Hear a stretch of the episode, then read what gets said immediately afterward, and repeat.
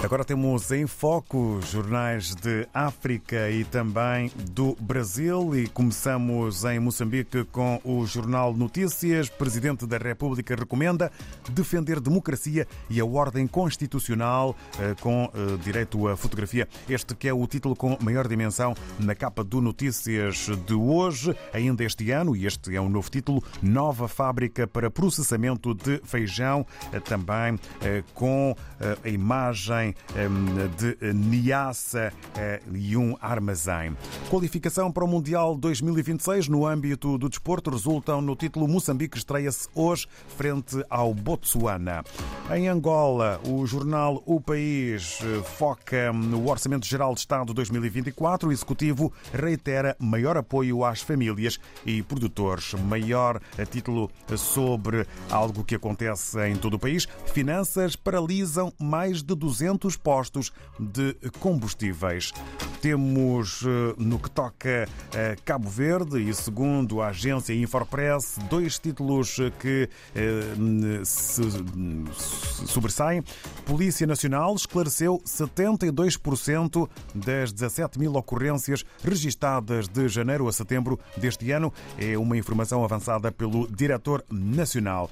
E um outro título, administradora da FIC, Feira Internacional de Cabo Verde, reclama mais subsídio do Estado para levar eventos para outras ilhas e conselhos.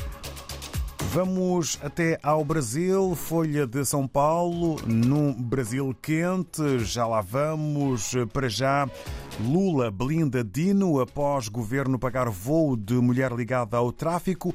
Pasta dos Direitos Humanos confirma Costeio, esposa de chefe criminoso, também esteve no Ministério da Justiça.